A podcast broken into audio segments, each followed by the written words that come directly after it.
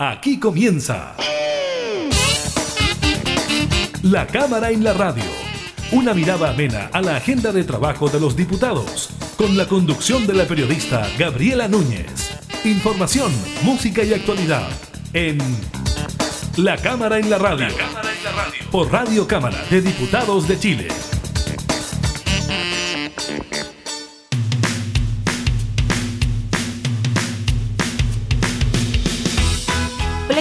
Eh, bienvenidos, bienvenidas a un nuevo programa de la Cámara en la Radio. Estamos junto a ustedes, como siempre, entregando información legislativa y temas de actualidad. En esta oportunidad le estaremos comentando sobre los últimos datos del Ministerio de Salud en cuanto a los casos de COVID-19, también en cuanto a las comunas que avanzan y retroceden dentro del plan eh, paso a paso. Estaremos conversando con el diputado del Partido Socialista, Juan Luis Castro, integrante de la Comisión eh, de Salud, sobre las declaraciones del director de los Centros Chinos de Control de Enfermedades, quien dijo que las vacunas de Sinovac, que mayoritariamente se utilizan en nuestro país, no tendrían tasas de protección muy altas, así que estaremos aclarando esos dichos con el eh, doctor Juan Luis Castro. También estaremos hablando sobre la advertencia que hacen los trabajadores de la atención eh, primaria sobre posibles movilizaciones para esta semana. Están acusando sobrecarga laboral y le estaremos comentando sobre los últimos resultados de la encuesta CADEM, que trae datos sobre la aprobación a la gestión del presidente de la República y también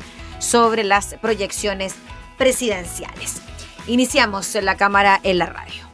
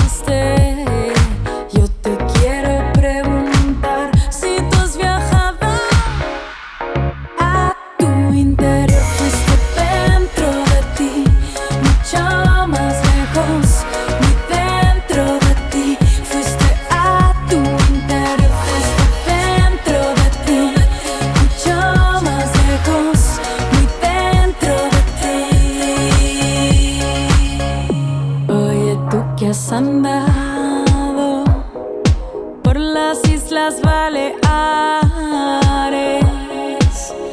navegando en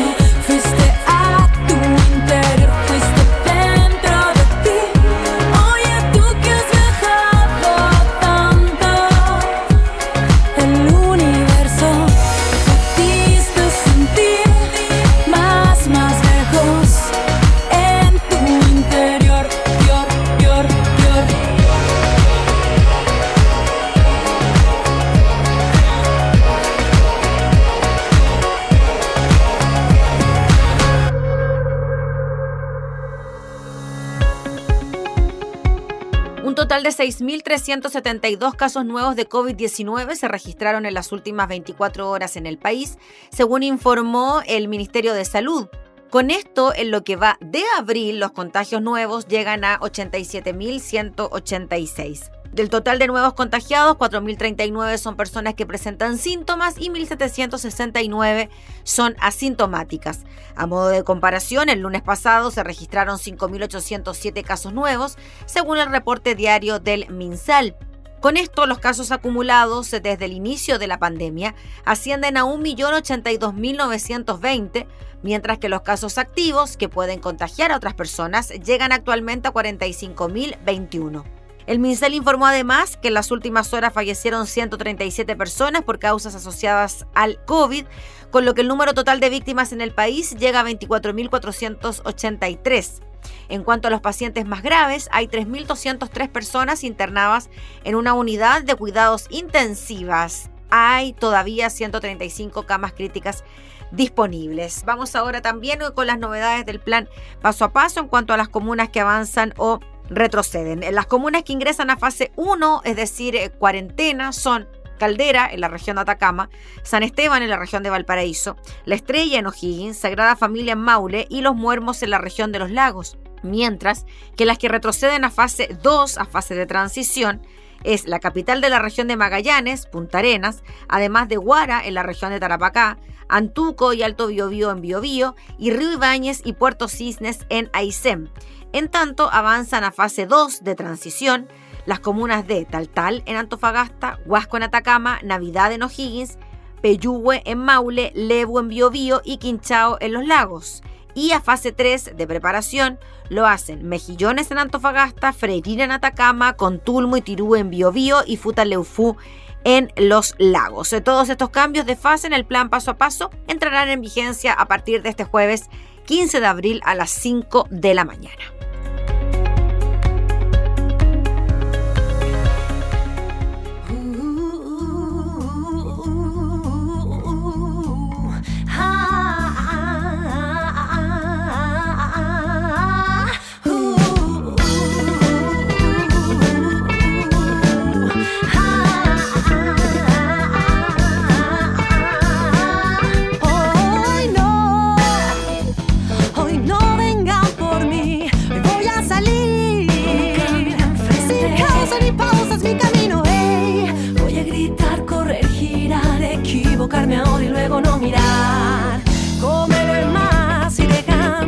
Para mí. Hoy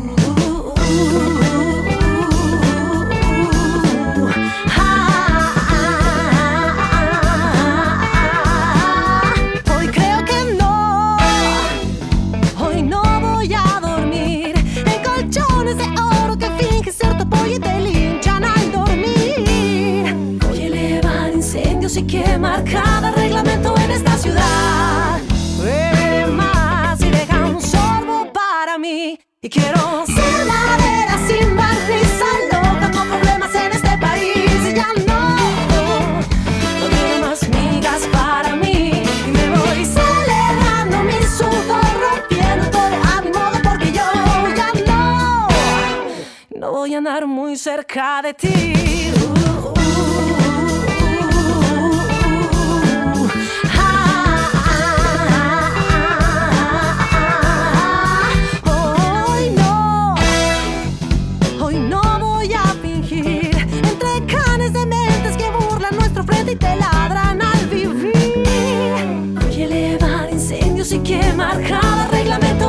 ciudad. Come más, no quiero ya nada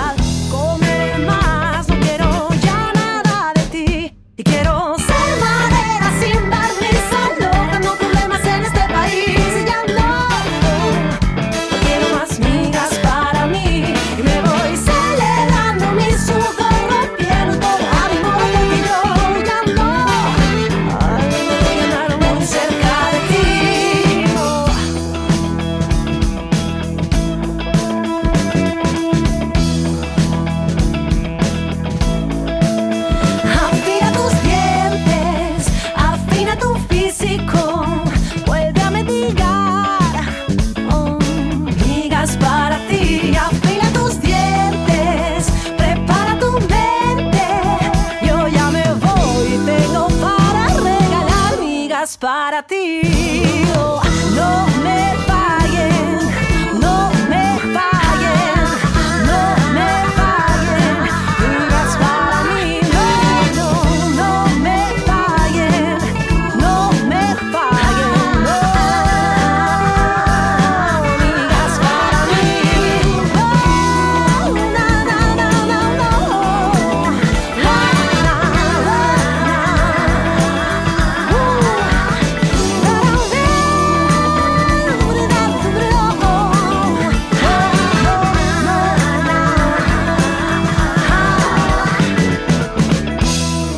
La cámara en la radio. Revuelo mundial causaron las declaraciones del director de los Centros Chinos de Control de Enfermedades, Gao Fu, quien dijo que las vacunas chinas, las Sinovac, las que mayoritariamente se están utilizando en nuestro país, no tienen tasas de protección muy altas. Después, en una entrevista concedida a Global Times, Fu aclaró que fue un completo malentendido y que sus dichos apuntaron a mejorar la eficacia del proceso de inmunización. Conversamos de este tema que nos preocupa claramente con el diputado Juan Luis Castro, como está diputado desde Rancagua, ya nos recibe. Así es, Gabriela, gusto saludarla y es importante este tema que usted está tocando porque es de alta sensibilidad para lo que pasa en Chile, porque el 93% de la población nos hemos vacunado con Sinovac, precisamente. Sí, pues, ¿y qué tanto de verdad tienen esas primeras declaraciones, diputado, cuando él dice que la vacuna de Sinovac no sería tan importante a la hora de controlar la pandemia? Tiene toda la razón. Eh, los estudios de distintos países, incluso el nuestro, dicen que tenemos eficacia de un 54% aproximadamente, en un rango que va hasta el 75%.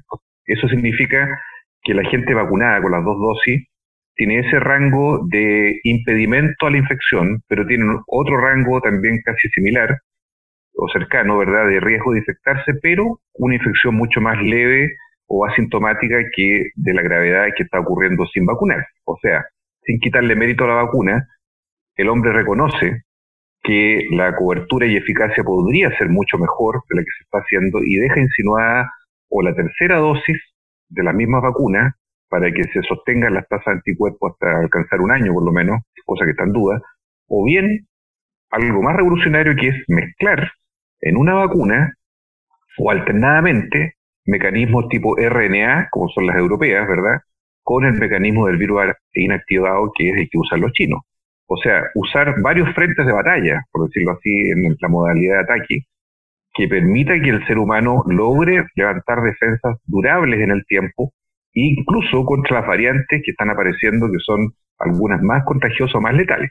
O sea, diputado, lo que hace este personaje es, en definitiva, reafirmar lo que quizá ya se sabía en cuanto a esta vacuna, que claro, uno reduce a la mitad la posibilidad de contagios y dentro de ese contagio, pues bien, el mérito es que uno no se va a agravar con esta enfermedad, pero sigue siendo un vector de contagio, ¿no? Claro, hay una guerra internacional de vacunas, Gabriela, eso hay que tenerlo claro. Las compañías farmacéuticas están haciéndose el pino, como se dice en buen chileno, porque son proyecciones a muchos años que nos va a acompañar el virus, son millones y millones de dosis.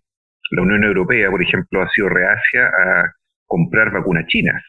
Ahora recién por la desesperación, por ejemplo, por AstraZeneca, que no le está yendo bien porque tiene efectos colaterales, en el caso del el chiche de Gran Bretaña, AstraZeneca, pues de Oxford, están con problemas y están abriéndose a otros mercados.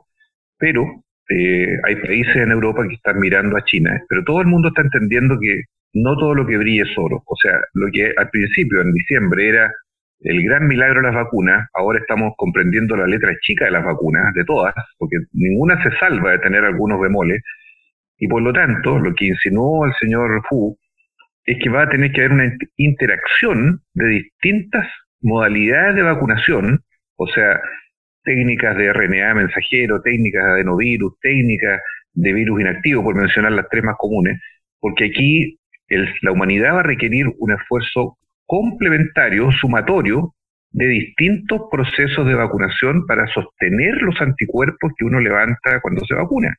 No vaya a ser que haya cepas resistentes a todo, no vaya a ser que un vacunado de marzo en septiembre ya no tenga anticuerpos. Imagínense ustedes lo que significaría eso, que, la, que se descubriera, un, no, estoy diciendo que vaya a pasar, pero todo en veremos.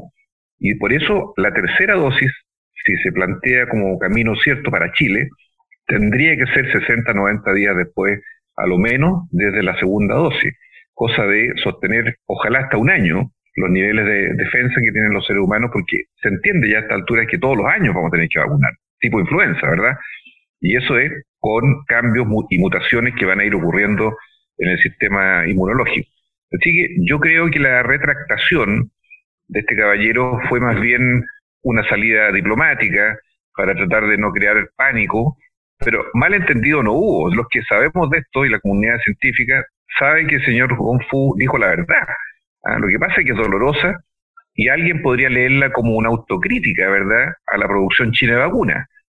Pero más bien es un sinceramiento de lo que ya los estudios están demostrando en el mundo. En este caso las chinas, pero también las otras tienen sus problemas. Entonces, no hay una monedita de oro en esto, Gabriela. No hay una vacuna espectacular, única, que eh, sobrepase todo. Hay esperanza, sí.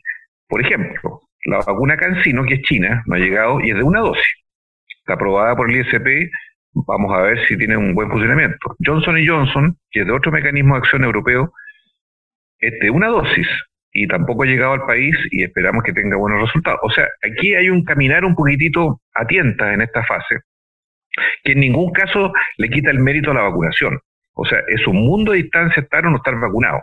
No pensemos que, lo, que da lo mismo, no da lo mismo, pero sí con los pies en la tierra decir, oiga, yo tengo mitad de posibilidad de contagiarme y la otra mitad, si me contagio, me va a dar muy poco. Y eso ya es un paso adelante. Sí, diputado Juan Luis Castro, en relación a lo que puede ocurrir eh, de ahora en adelante, ¿no? Porque ya se están comenzando a vacunar los grupos etarios más jóvenes del país. Mm. Y esto quizás, eh, este tipo de declaraciones, podría quizás hacer que la gente decidiera no vacunarse o no, las que no están tan seguros de vacunarse, quizás decir, no, ¿saben qué? Mejor yo no me voy a vacunar porque en verdad igual de todas maneras me puedo enfermar. ¿Cómo ve usted ese escenario? Cuando además en paralelo vemos un exitoso proceso de vacunación en nuestro país, pero un aumento en el número de casos y nos ponen como el mal ejemplo a nivel internacional. Claro, en Chile pasó una cosa paradojal o contradictoria. Gran velocidad de inicio de la vacuna. Hoy día no estamos teniendo la misma velocidad, ojo con eso, porque la Sinovac se está acabando. Recién el sábado llegaron unas últimas partidas, ¿verdad? Un millón y medio de dosis Estábamos vacunando a una velocidad de 250.000 personas diarias en febrero y gran parte de marzo. Y hoy día estamos vacunando 100.000 personas diarias en todo el país. Y de hecho hay críticas en muchos lugares, en comunas sobre todo, porque no les llegan las dosis del Ministerio de Salud para primera dosis. Le llegan para segunda dosis o le llegan para rezagado. Entonces hay una ralentización de la vacunación. Esta semana solo hay dos edades en primera dosis, 48 y 49 años. Y al principio, acuérdese usted, teníamos tres grupos de edad para un mismo día, sin problema, y se iban absorbiendo esa cantidad. Hoy día yo creo que tenemos un pequeño problema de stock. No digo quiebre, pero hay un problema de stock, porque estas que llegaron son las últimas. Eh, Pfizer se ha demorado mucho, ha fragmentado mucho su, su partida, que es la otra que llega a Chile. Son muy poquitas las cantidades, y tienen que llegar las nuevas, ¿verdad?, en mayo. Entonces, eh, tenemos ahí, pero está avanzando, tenemos ahí un proceso. Pero el mal manejo tiene que ver con no prever el brote que estamos viviendo hoy día, que es un brote por desafección de todas las normas, por vulnerabilidades completas desde la autoridad del gobierno que permitió el, permiso de vacaciones, permitió los aeropuertos abiertos hasta hace una semana atrás. Mucha desidia, mucho exitismo. Yo comparto la crítica a los periódicos eh, norteamericanos en eso, que no están confabulados. ¿eh? Nadie va a decir que, que están confabulados New York Times eh, con el Washington Post, que son los grandes competidores hay un problema en Chile. Y ese problema es el manejo unívoco de la pandemia. Y un segundo punto es que la vacuna, yendo en un buen camino, tampoco es milagrosa por sí misma. Requiere el esfuerzo comunitario de disciplina y requiere un proceso de aceptación de la vacuna, cosa que se ha ido logrando, pero el exministro Mañeles tiene razón en un punto que ha dicho en estos días. Ya no se va a lograr la inmunidad de rebaño en junio. Es imposible. ¿Qué significa inmunidad de rebaño? Que usted llegue al 70-80% de la población chilena vacunada. Va a ser muy difícil. A lo mejor llegamos a vacunarlo a fines de junio, pero la inmunidad, que es algo posterior, se va a alcanzar en la primavera, mm. septiembre, octubre. Vale decir, no bajemos la expectativa de que ya el segundo semestre parte con inmunidad de rebaño, porque eso va a ser imposible, la velocidad de vacunación y el nivel de brote que tenemos todavía, estando ya casi en la mitad de abril, estamos a 12 de abril, ¿verdad? Lo más probable es que nos queden 8 o 10 días más todavía con altas cifras y después empieza a bajar lentamente la curva, pero lentamente, no de un día para otro. Y eso deja incertidumbre de todo tipo, incluida incluso la nueva fecha de la elección municipal. Sí, sobre eso le quería preguntar precisamente, diputado Juan Luis Castro, que ya prácticamente todo el país lleva dos semanas en un confinamiento total, estamos hablando de un 97% mm. aproximadamente del país en un confinamiento. Llevamos dos semanas, las cifras siguen subiendo y usted dice que quizá en los próximos días, 10 días, podríamos ver que las cifras comiencen a bajar. Yo le quería preguntar por la congestión de los recintos hospitalarios, considerando que ahora estamos en el pic de los contagios. ¿Cuándo cree usted que esto se puede dar? Cuando ayer escuchábamos noticias de que en Valparaíso quedaban tres camas UCI y que a nivel nacional la ocupación de las camas críticas es de más de un 96, 97% incluso. Sí, lo hemos conversado con la autoridad. Acuérdese que hay un desfase de 7 a 10 días entre el pic de casos y el momento que alguien se infecta hasta el momento que alguien se agrava. Son dos momentos distintos. Claro, porque los 9.000 casos los tuvimos viernes sábado, entonces ya al próximo fin de semana podríamos tener una situación más crítica aún. Exacto, o sea, en cuanto a demanda de camas críticas UCI, esa demanda va a seguir muy alta todo este mes. No nos hagamos una ilusión distinta. Este es un mes muy devastador y que incluso bajando los números vamos a seguir teniendo esa demanda diferida de gente que va a llegar a los hospitales producto de neumonias COVID, que es la complicación eh, que ocurre más frecuentemente. La estadística dice lo siguiente, hay un 2% del total de casos diarios que terminan en una UCI. A 8.000 casos, y esto lo dijo muy bien Sebastián Ugarte, jefe de la clínica ISA UCI, a 8.000 casos usted tiene 10 días después de los 8.000 casos, 160 personas que van a golpear las puertas de un hospital para ingresar a una UCI. Usted comprende que 160 personas diarias no le da, no, le cuadra con la elasticidad que tiene que aumentar las camas de los hospitales. No, no, es una cifra eh, elevadísima, porque no es que usted saque 160 para que se ocupen por nuevas 160 camas. La estadía, hoy día están dos semanas por lo menos, el promedio de estadía dentro de una, una UCI.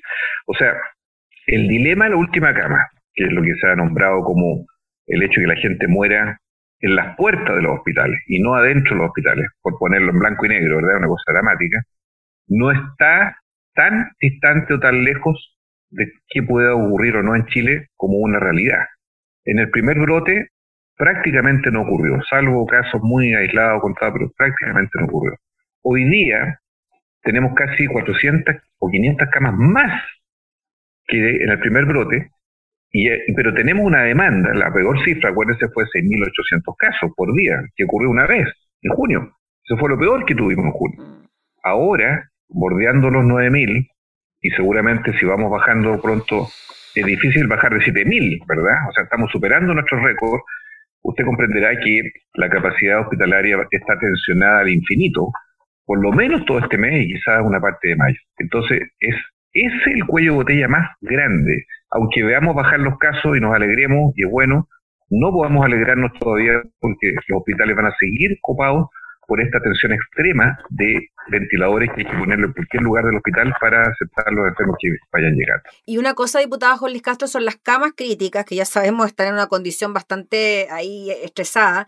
Y otra cosa, el personal de la salud, que para qué vamos a hablar de lo estresado que está, con los niveles de saturación laboral que se están notando hoy por hoy, después de un año de trabajo en pandemia, donde además hemos ido sabiendo de que muchos de ellos se encuentran con licencias médicas y es bien difícil encontrar un personal específico que, por ejemplo, pueda entubar a otra persona. Bueno, fíjese que hay la estadística, uno de cada cuatro personas del mundo de la salud, profesionales o trabajadores, está con licencia médica. Imagínese usted, un 25% de ausentismo producto de todos los factores de enfermedad, algunos son COVID, otros son problemas de salud mental, otros son problemas de lumbago, de, de todo. O sea, tenemos menos gente. Segundo, para atender una cama UCI no es llegar y colocar un paramédico o cualquier doctor porque esto requiere, yo le digo porque fui intensivista, o sea, conozco el rubro porque yo trabajé 20 años en UCI, y esto no es de un día para otro, es un cuidado muy complejo. Entonces, tenemos ahí una estrechez de posibilidades de recursos humanos, porque tener una cama no es armar un catre, para hablarle en buen chileno, es colocar la cama física, monitores, ventiladores, drogas, por lo menos un doctor, por lo menos una enfermera, uno o dos paramédicos al lado. O sea, es un dispositivo, es una cápsula, por decirlo así, y lo que se entiende como cama uso, una cápsula que incluye recursos técnicos, recursos tecnológicos y humanos que permitan atender bien a esa persona. Y seamos sinceros, lo dicen los especialistas, colegas míos, en la medida que se expanden camas, el nivel de calidad de atención de esas camas va bajando. Va bajando. No es lo mismo un ventilador en una posta, un ventilador en una, con una máquina anestesia, en un pabellón, que un ventilador puesto en una UCI. No es lo mismo, desde el punto de vista, si me dicen la atención es full, mm. en la otra será semi-full, en la otra será mediana, y así va bajando.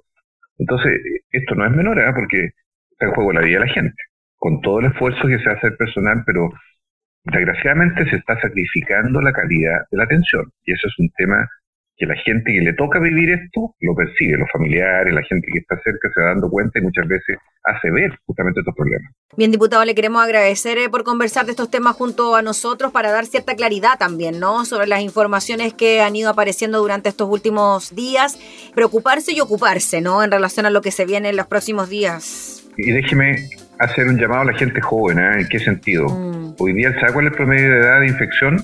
38 años a los 38 años se, infecta la mayoría de las personas por COVID en Chile. No se infectan gravemente, ¿eh? pero esa es la edad y va bajando. Y resulta que con la vacunación tan lenta, todavía ni siquiera llegamos a la década de los 30. Entonces, eh, a mí me preocupa este punto, lo ha hecho ver el Consejo Asesor COVID, porque la población menor de 40 años hoy día se ve lejana a su vacunación aún y es el grupo más infectado e infectante. Y eso es un punto que hay que reconocerlo. Si usted mira, los repartidores, la gente que anda en las motos, la gente que está en la calle, son personas de esa edad. Y son los que tienen más precariedad en su trabajo y los que más se desplazan y tienen que hacer actividad para sobrevivir. O sea, tenemos ahí un punto ¿eh? que la Comisión de Salud hoy día, de hecho, lo tocó y vamos a pedir información precisa sobre eso al Ministerio porque es un punto delicado. Ya pues, diputado, le agradecemos que esté muy bien, que tenga buena jornada y buena semana. Gracias, Gabriela. Hasta pronto. Gusto Chao, que esté muy bien. Hasta luego. Gracias. El diputado Juan Luis Castro, integrante de la Comisión de Salud, hablando entonces sobre el proceso de vacunación en nuestro país y a nivel internacional.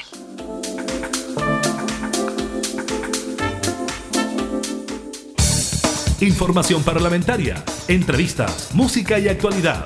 Todo esto y mucho más en La Cámara en la Radio. La Cámara en la Radio. Con la conducción de la periodista Gabriela Núñez.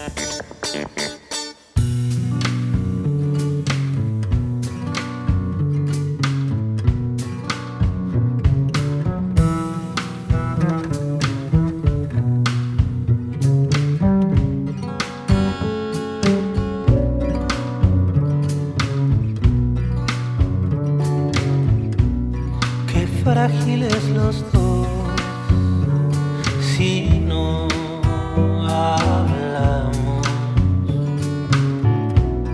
Y qué hermosa canción.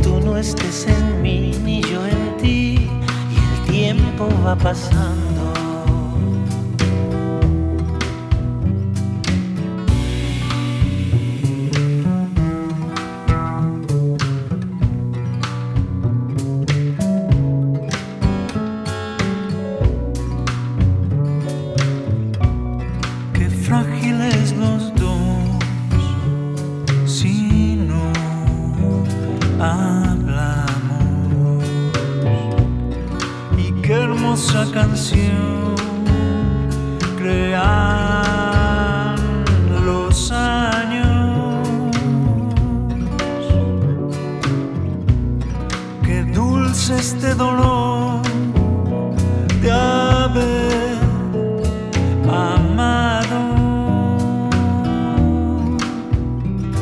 y no poder tener tu risa, tus caricias y tu voz y el mundo va sembrando. Las clásicas espinas de la flor que clavan siempre un triste corazón que siempre está llorando. Si tengo que pedir algún perdón, diré perdón, pero pregunta la ilusión si servirá de algo. Si servirá de algo siempre guarda un triste pobre corazón que siempre está llorando.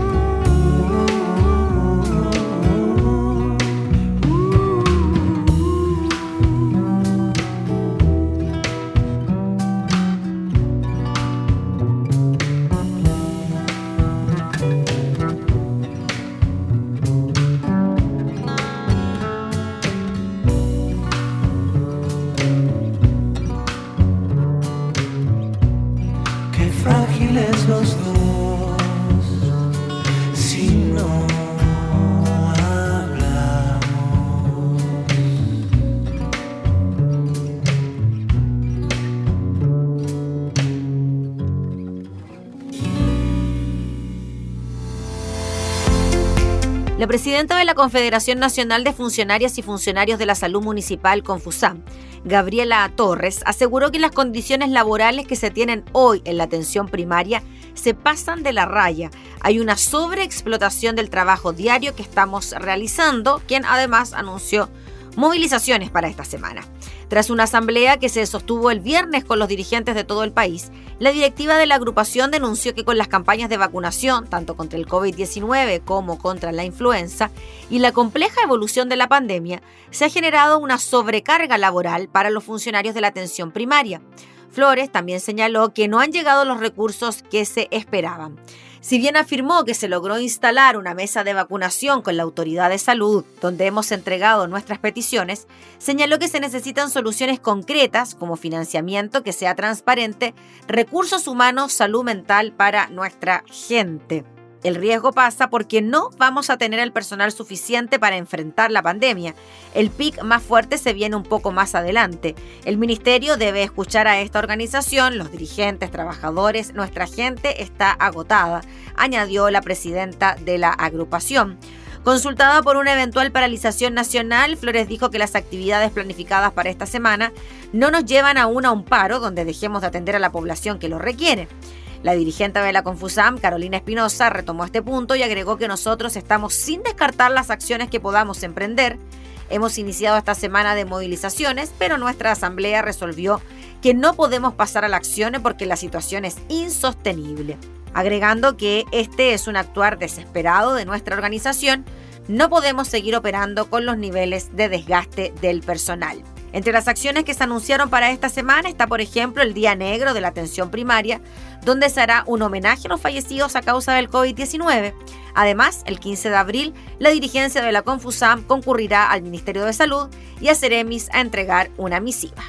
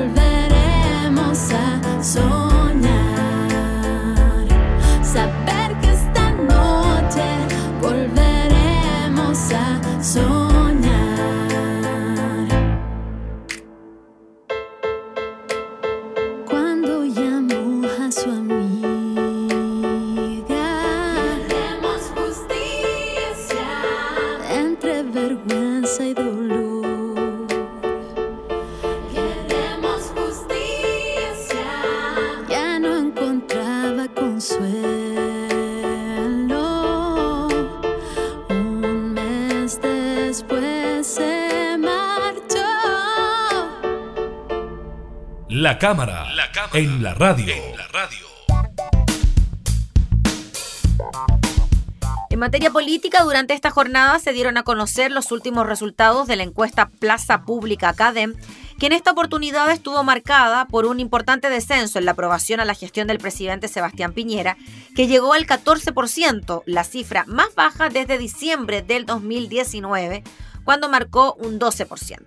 En este sentido, el sondeo además se reveló que la aprobación a la forma en que el gobierno está gestionando la crisis del coronavirus volvió a caer, ubicándose en un 35%, lo que representa una disminución de 23 puntos en las últimas seis semanas.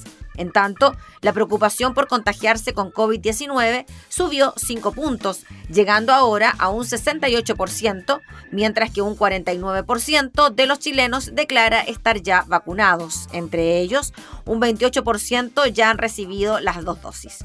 Por otra parte, en esta oportunidad la encuesta también abordó la carrera presidencial, así como los comicios que originalmente estaban agendados para abril, pero que ahora se llevarán a cabo entre el 15 y el 16 de mayo. En este sentido, en relación a las próximas elecciones presidenciales, Pamela Giles, la diputada, con un 20% lidera la intención de voto con alternativas dadas, seguida de Joaquín Lavín con un 14%, Daniel Jaue con un 11%, Evelyn Matei con un 7% y Sebastián Sichel con un 6%. Más atrás aparecen Cast con un 5%, Rincón 4%, Muñoz 4%, Desbordes 4%, Boris, el diputado 3%, Narváez 3%, Ignacio Briones con un 1%.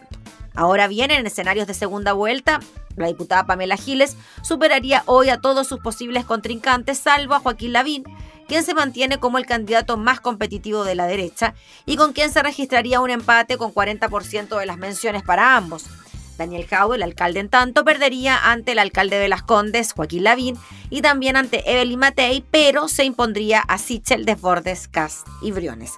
Finalmente, sobre la elección de constituyentes, solo el 33% declara seguir con mucho interés las noticias relacionadas a los candidatos y el 69% aún no tiene decidido por quién votará en el mes de mayo.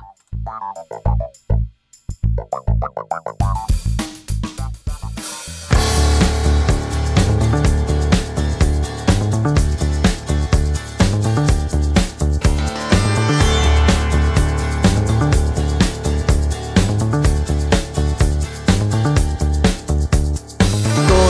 Lisa es mi chica, Dora Lisa va de prisa o lentamente se desliza,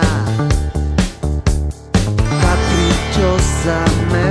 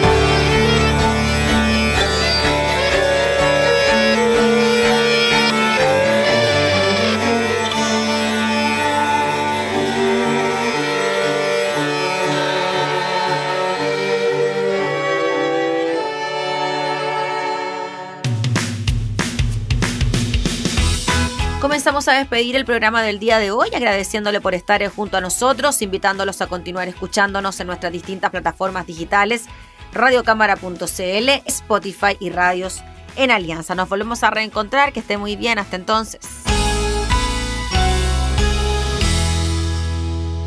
Hemos presentado